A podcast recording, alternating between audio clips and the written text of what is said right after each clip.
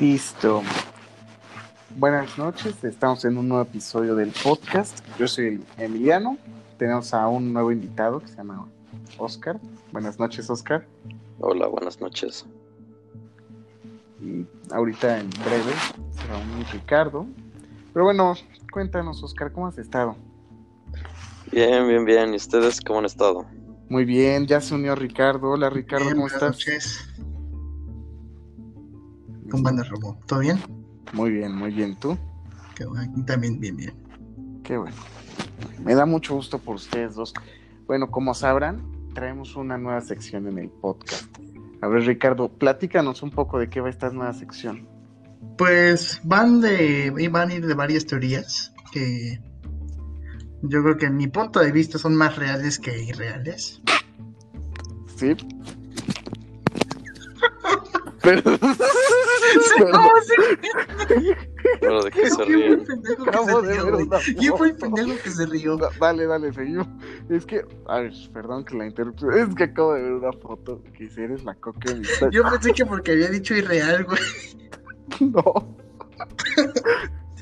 Pero se- seguimos, seguimos, no pasa nada. Ya, ya creo que ya, ya fue suficiente. Es como la tercera vez que lo intentamos hacer. De verdad hemos tenido una de fallas técnicas, no. Micrófonos, internet, de todo, de todo. Ahora sí nos ha fallado todo. Pero bueno, seguimos. Bueno, este, como les decía, pues son teorías conspirativas básicamente que vamos a estar tratando y analizando entre tres personas, por eso Oscar se nos une a esta sección que va a ser una vez por semana. Y, y pues a ver qué sale, ¿no? A ver, vamos a opinar. Pero yo les voy a dar un poco del contexto del hablar. Vamos a hablar de la leche radioactiva de la Conasupo. Primero que nada, ¿qué es la Conasupo? ¿No? Porque para los que no se, sean de México, probablemente no sepan qué es la Conasupo. Bueno, la Conasupo se llama Compañía Nacional de Subsistencias Populares. Es una empresa del, del Estado, de, de- bueno, de- de México, Un 100% mexicana. Ajá. Que el fin de esta es, es llevar la canasta básica a, a todos los mexicanos que menos recursos tienen. Eh, ¿A cómo? Eh, subsidiando ciertos precios de alimentos como leche, arroz, eh, productos de la canasta básica. Bueno, y aquí, ¿qué pasó? Bueno, probablemente recuerden que en 1986 más específicamente el 26 de abril, ocurrió el accidente nuclear de Chernobyl, en Ucrania. Bueno, para quienes no sepan bien qué pasó, durante una prueba de seguridad del reactor, bueno, de los reactores, el reactor número 4 eh, presentó unas fallas, ya que este, ciertos materiales dentro del, del reactor eran inestables y, al momento de detener la, el proceso de fisión, las barras que se colocan para que se detenga el proceso, cuando la masa está tan crítica, produce una reacción en cadena y es contraproducente. Y pues eh, acabó ocurriendo una explosión y esto generó que mucho material radioactivo se dispersa en el medio ambiente por toda Europa, aunque los lugares más afectados fueron países como Ucrania y, Bielo- y Bielorrusia. Y bueno, Una tragedia Oscar. claro que sí. Y Oscar nos va a platicar un poco más de por qué, qué tiene que ver la Conasupo aquí. Ah, pues bueno, la Conasupo fue la que compró la leche a este a Irlanda, que fue eh, un país afectado por esto del accidente radiactivo, ya que las nubes de radiación alcanzaron a ¿cómo se diría? a afectar la leche de de ese país y entonces es cuando ahí entra Uy, creo que se dejó de oír a Oscar. Bueno, ¿verdad? Él se refiere a que es cuando entra pues el, el relajo, ¿no? Que se hizo de... Ajá, sí, sí, sí. el, todo este relajo se arma y es cuando México le compra 40 mil toneladas de leche a Irlanda, que es un país al cual también le afectó, ya que hubo una nube radiactiva de todo el material químico que hubo en esta catástrofe. Sí. Sí. Bueno, también para el año que ya fue marzo de 1998 en México, pues en ahí en el estado de Veracruz eh, se veían los encabezados de los periódicos este que ponían a jóvenes este que eran de de, la marina sin pelo, sin cejas y pues sin quimioterapias, ¿no? Pero pues todos se preguntaban que por qué y pues eran por las impotencias de del este Partido de Revolución Institucional PRI que estaba gobernando en ese tiempo que pues ellos ya sabían que el riesgo a que se tenía la gente y aún así compraron la leche. Si bien eso fue 10 años después, poco más de 10 años después, es cuando se comienzan a ver los efectos de la exposición a la radiación. Porque, como sabrán, la exposición prolongada, o no tan prolongada, pero en grandes cantidades, te puede afectar eh, con un cáncer o en casos extremos con el síndrome agudo de, de radiación.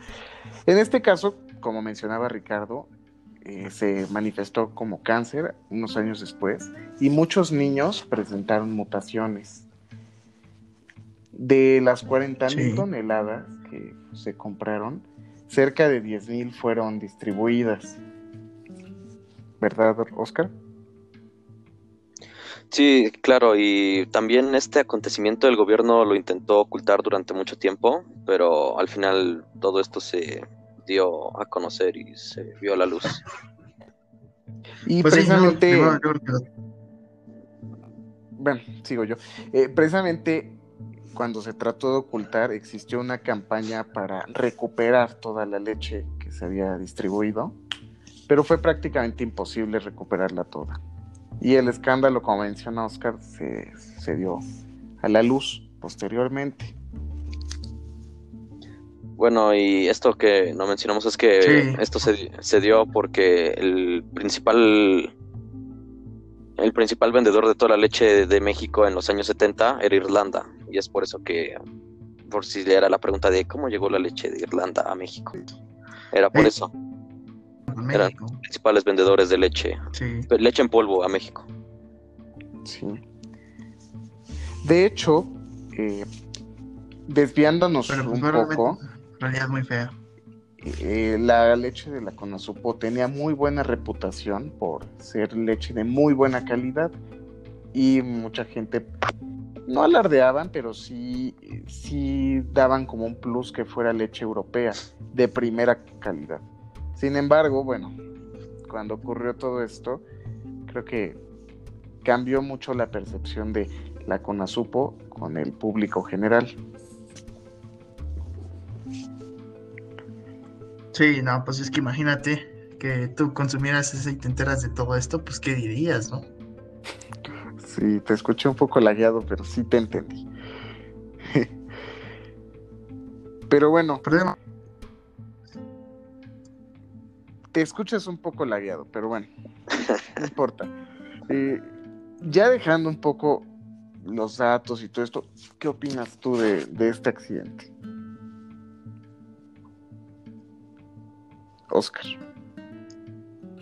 ¿Me puedes repetir qué, pasó?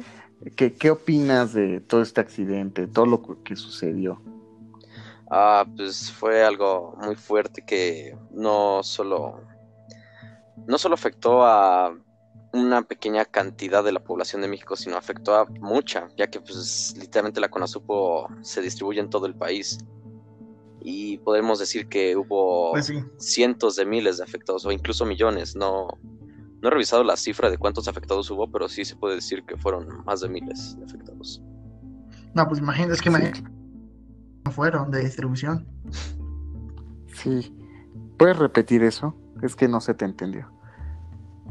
Ah, digo que cuántas toneladas de, de pues se distribuyó ese tipo de leche que llevaba radiación. Sí, claro. Sí, la, distribución fue masiva. Y sí se trató de regresar la leche, pero bueno, ya fue imposible. O sea, mucha ya había sido consumida. Es que esa es la bronca, ¿no? Sí. Y sin embargo, creo que Eh, creo que fue de lo más bajo que pudo hacer el gobierno en turno. Porque sabían perfectamente lo que se exponía, ¿no? A las personas que tomaran esto. mm, y sobre todo, pues cuánto involucrado, ¿no? No hubo detrás de esto. Porque, pues, Sí, y no solo el No, gobierno mexicano. O sea, también quienes vendieron la leche sabiendo los riesgos, creo que creo que son de los principales involucrados en esto. Sí, o sea, eso es lo que hay que analizar. O sea, una parte fue de México que se pasó, el, gobierno se pasó de lanza, pero pues también, oye, el distribuidor, brother. Sí. Ah, bueno, también otra cosa que debo mencionar es que la UNAM, la máxima casa de estudios de México, este, señaló que según todo esto fue solo un cuento urbano. Incluso ellos intentaron tapar todo este, este desastre que ocurrió en México. ¿Y sabes por qué sucedió eso?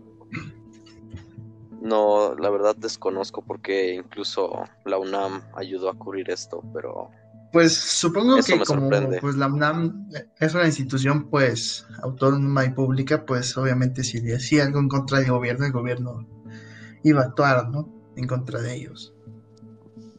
Pues no, no sé hasta qué punto, pero probablemente sí habían ciertos intereses políticos en altos miembros de, de la universidad. Entonces, eh, eso también habla muy mal de esa institución, porque Porque imagínate que tú fueras el rector de la UNAM y aún así tratas de esconder todo, pues qué poca, ¿no? sí, y, y además las pruebas están ahí, o sea, las Sí, personas pues ya todo se salió a la luz. las personas afectadas hablan por sí solas. Y, y el gobierno mexicano tiene una pésima respuesta ante accidentes como este. Más bien un incidente, porque se pudo haber evitado perfectamente esto. Sí, como que siempre el gobierno mexicano, y bueno, creo que lo estamos viendo ahorita, eh, tienen una, no tienen una muy buena respuesta, que digamos, Por ante ejemplo, una emergencia. no sé si han oído hablar del caso eh, que hubo un accidente nuclear similar en el norte de México. No sé si han oído hablar de... Me parece que en Veracruz, ¿no? No, no, no, en el norte, Ricardo. norte. Ah, en el norte, perdón, te entendí en el sur. Eh, sí, sí han oído hablar del caso. No, podrías decirnos cuál es. No, Eh, fíjate no, que eso no he oído hablar. Mira, eh, fue, en- fue un accidente que ocurrió en Ciudad Juárez, México, aquí en Chihuahua, en un hospital. Saben perfectamente cómo funciona una máquina de radioterapia, ¿no? Sí, Sí, Bueno, pues pero funcionan puedes con algún. Bueno, las máquinas de radioterapia funcionan con. Bueno, con materiales que producen radiación. ¿no? vaya la redundancia, ¿no? Sí. No, o sea, sí, la verdad no estoy seguro del funcionamiento eh, total, pero bueno, funcionan a base de... Pero sí tiene que ser con mucho cuidado, o sea, yo hasta donde es que tiene que ser mucho cuidado. Sí, o sea, son materiales, son este, equipos que se manejan con mucho cuidado. Sin embargo, no necesitas una protección grande porque el material está guardado en un contenedor especial. ¿no? Bueno, lo que pasó en Ciudad Juárez, en la década de los 70, poco antes de este accidente, casi en los 80, una de estas máquinas que tenía cobalto 60, de hecho pueden encontrar el accidente como el accidente de cobalto 60, algo así, eh, fue desmantelada. Una de estas máquinas fue desmantelada por unos trabajadores. El plan de estas personas era venderla en, el fierro viejo. Para quienes no sean de México, el fierro viejo es O o el yunque. Son como, cosas un- que ya no les sirvan y puedan vender es a como un, un a un señor. yunque, es un, si bien puede ser una persona, puede ser también un lugar, como un yunque donde vas a tirar tus piezas viejas. Y bueno, Bueno, exacto. Al ser una máquina muy pesada, o sea, su peso rondaba cerca de una tonelada, pues sí iban a sacar bastante dinero. Entonces, para subirla a su camioneta, una pick-up, tuvieron que desarmarla. Y por pura mala suerte, porque desafortunadamente las personas que se encargaron de esto no sabían de los riesgos, eh, desarmaron esto y, pues, como les mencionaba, por mala suerte, llegaron a la parte donde venían los 6.000 balines de, del material. Los balines eran de cerca de un milímetro, para que se den una idea. Entonces, bueno, subieron todo esto y no se trataron como debían ser los balines, o sea, los traían ahí. Y durante el, el trayecto al, al yunque o al fierro viejo, muchos balines se cayeron y fueron contaminando el área. No, pues es que... Entonces, pues aquí en México, bueno, no se enteraron, o sea, no hubo realmente, no se dio a conocer eso porque pues no hay la infraestructura para detectar algo así. Hasta que en Nuevo México, un camión que llevaba materiales estaba contaminado. Y cuando pasó en Nuevo México en un laboratorio nuclear, en Los Álamos, brincó las alarmas. Y posteriormente se, se, investigó, la, la, Comisión de Energía Atómica de Estados Unidos y comenzó a investigar el caso y fue que se dieron cuenta que eran balines de cobalto 60 que estaban regados por toda la carretera. Entonces fue algo terrible, o sea, las partes superaban los mil rats, o sea, era extremadamente peligroso el contacto con esto. Las personas que estuvieron en contacto directo con esto sufrieron enfermedades muy graves y se trató de limpiar la zona y demás. Y hoy la camioneta yace en un, en un yunque donde pasó todo esto, precisamente. Pues es que, y la bronca de todo eso es que, pues, como dices tú, todo eso es a largo plazo, los efectos secundarios. Sí, además el problema es que, en, como sabrán, los yunques o todos estos lugares de fierro viejo, muchas veces venden este, los productos, ¿no? Para que sean procesados, ¿no? Y bueno, el problema es que parte de ese fierro viejo y los balines que restaban en la camioneta se usaron para construir varillas y demás productos. Y se dice que se llegaron a afectar más de 150 viviendas con estos materiales de fabricación con radiación. No, pues que imagínate que con eso construías tu casa. Fue un accidente muy poco conocido, pero fue muy grave. Y, y el manejo no fue tampoco el mejor. Pues nos dimos cuenta por Estados Unidos, ni siquiera por nosotros. ¿Por qué por Estados Unidos? Como mencionaba anteriormente, fue porque un camión que por azares del destino traía material, sea, quedó irradiado, pasó junto a una base en Los Álamos, Nuevo México, y brincó las alertas. Claro, claro. Entonces, pues es que más bien yo creo que no fue tan conocido porque pues también se trató de ocultar, ¿no? Y yo creo que este se ocultó más que el de la leche radiactiva, ya que la de la leche radiactiva es más famosa que este del del de los balines de cobalto. Sí. Sí, o sea, sí fue, pero mm, la diferencia entre aquel y este es que este fue meramente un accidente.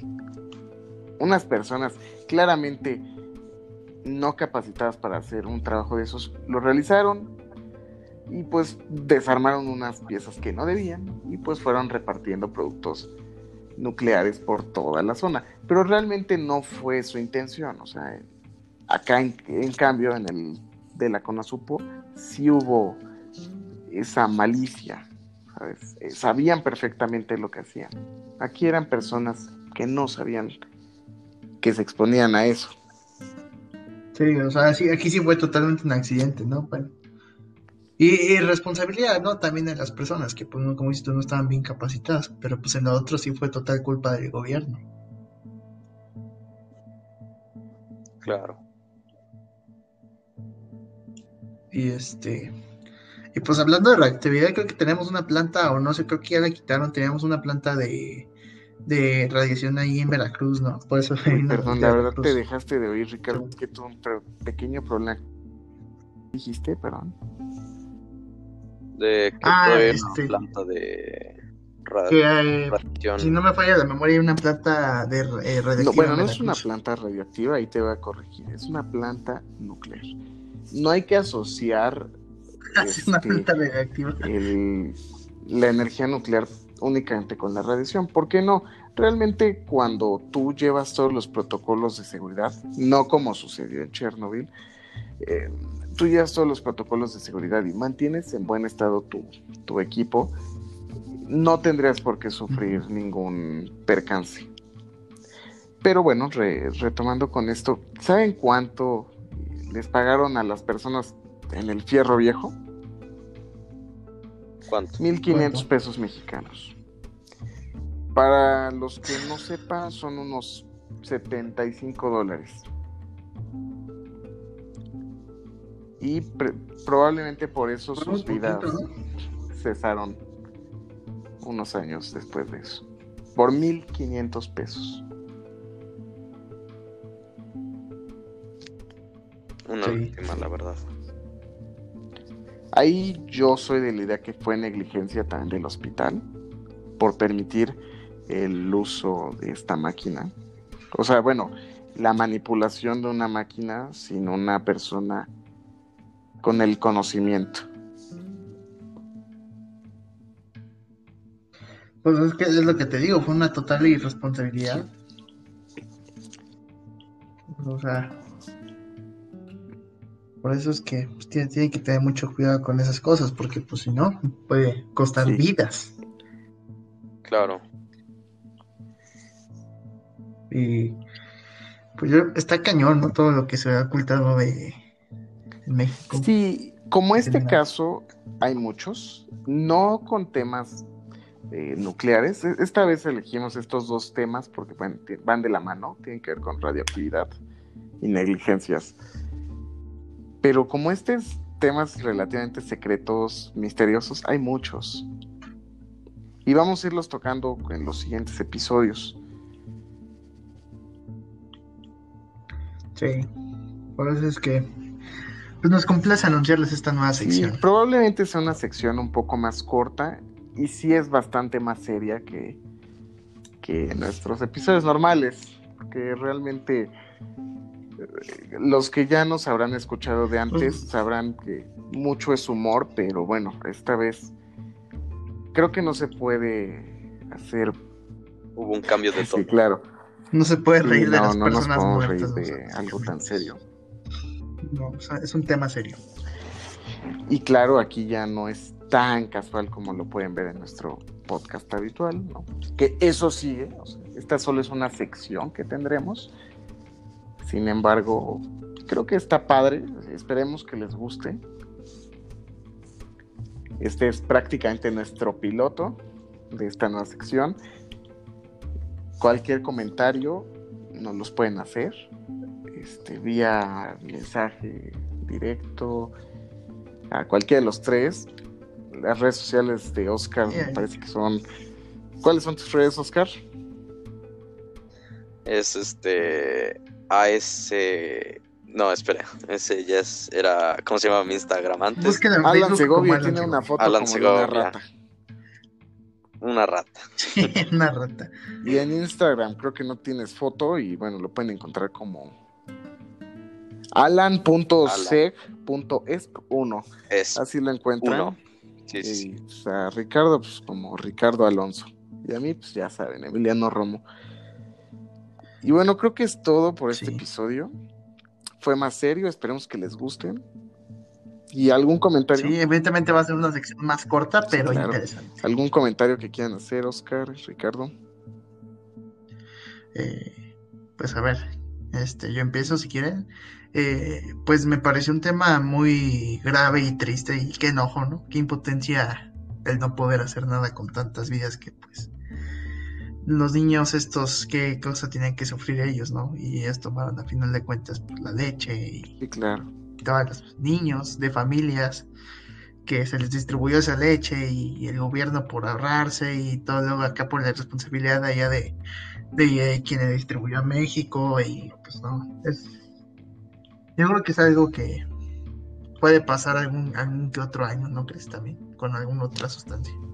Mira, yo soy de la idea que no es ni el primero ni el último. Exacto, Claro. sí. Tristemente, Esperemos que no nos toque nunca algo así, Ojalá y ¿verdad? no, pero- esperemos. tristemente no Ojalá es y no. algo nuevo. O sea, la verdad en nuestro país sí es como- Tristemente el país no ha cambiado. es una situación común aquí en México. No el hecho de que envenenen la leche, no, pero sí que se oculten los hechos. Ya lo veremos en otros episodios, pero En, en pocas palabras, pues es una situación muy grave. y como te digo, no es la primera Sí. ni la última vez que sucede, sucede ni sucederá. Ojalá fuera la última, pero tristemente. Pero lamentablemente no. No podemos decir que fue la última. Para el siguiente episodio, ya- El mexicano sabemos que con hablar de pesitos mata a otra persona. sí, ya tenemos ya tenemos un tema preparado para el siguiente episodio y creo que es más grave que incluso que el de este tema, el de este podcast. Igualmente tiene que ver con niños. Sí. Pero, pues igualmente te digo, o sea, ese sería mi comentario. No sé tú qué, qué quieras decir. ¿no? Eh, pues sí, o sea, a mí me pareció un tema muy grave, muy serio. Me pareció un, un podcast nuevo muy padre. Quizá nos notaron un poco diferentes, precisamente porque es el primer podcast serio. O sea, Y porque tenemos ahí un problemita tenemos técnico, muchos problemas técnicos. Oscar, la verdad, está bastante nervioso, pero bueno, la primera vez y creo que podemos mejorar mucho en, en esta nueva sección. Y ojalá y les guste Claro. y la apoyen, ¿no? Sí, Eso esperemos. y así va a pasar. Ojalá y nos apoyen. Sí. Pero Pero bueno, Oscar, ¿tú qué opinas de esto? No, pues lo mismo que ustedes, que fue una, una tragedia muy grande. Y sí, como mencionas, lo triste es que no le tocó, o bueno, sí le tocó a adultos, pero mayormente a niños. Sí, Ya saben, que los niños son el futuro del país. O bueno, en ese bueno, antes ellos eran el futuro, pues sí. Pero pues aún así una vida es una vida, y está cañón. claro. Y yo creo que aunque suene grosero, pues qué, qué poca madre, ¿no? De- Del gobierno. sí. Lo triste es que se registró un aumento del 300% de casos de cáncer infantil en México del 86 al 96. Pues yo creo que ese fue un dato de- los para años que que se duró. pudiera- para que se pudiera descubrir, ¿no? Porque pues ¿por qué está aumentando tanto el cáncer, ¿no? O sea, ¿qué está pasando? Sí, Sí.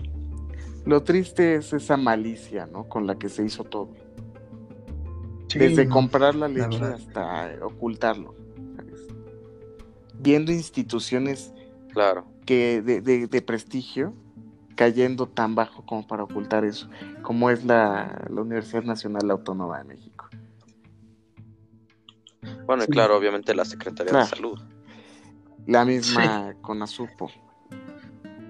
Eh, como dices tú, pues hubo muchos intereses políticos ahí y en la situación de, de también que comentabas de, de la negligencia del hospital este. Sí, en el otro caso sí fue una negligencia total por parte del hospital. Y sí, yo soy de la idea que faltó acción por parte del gobierno mexicano. Qué lástima que haya tenido que intervenir la, la, la- eh, esto de um, no, no recuerdo, perdón, se me fue el nombre de la asociación esta de energía atómica, perdón, qué triste que, te- que hayamos tenido que recurrir a eso, pero bueno, hay que seguir adelante. y- y tratar de darles difusión a todos esos casos. La mayoría los pueden encontrar en internet. Eh, no tan fácil, pero sí hay videos, sí hay, hay información y comprobable. Exactamente. Ya que sí, pues van a ser imágenes fuertes. Sí, sí hay imágenes también.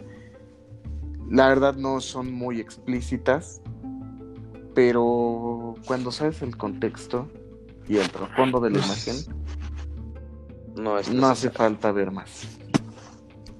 Pues sí. Pero bueno, yo creo que esto sería todo por nosotros. Muchas gracias. Bueno, muchas gracias por escucharnos. Si llegaron hasta aquí, les mandamos un saludo a todos. Muchas gracias a nuestros seguidores y a quienes nos escuchan. Gracias al integrante nuevo que se nos unió. Sí, muchas gracias, Oscar, por. Muchas gracias a ustedes por invitarme. No, no hay de qué. Pero bueno, pásenla súper bonito y nos vemos en el siguiente episodio. Adiós. Bye. Y no olviden comer botana. Ah, sí, sí. Ah, claro. Esta vez se nos fue mencionar la botana, pero bueno, la seriedad lo ameritaba. Sí. No olviden comer botana, chavos. Coman sano. Nos vemos en el Bye.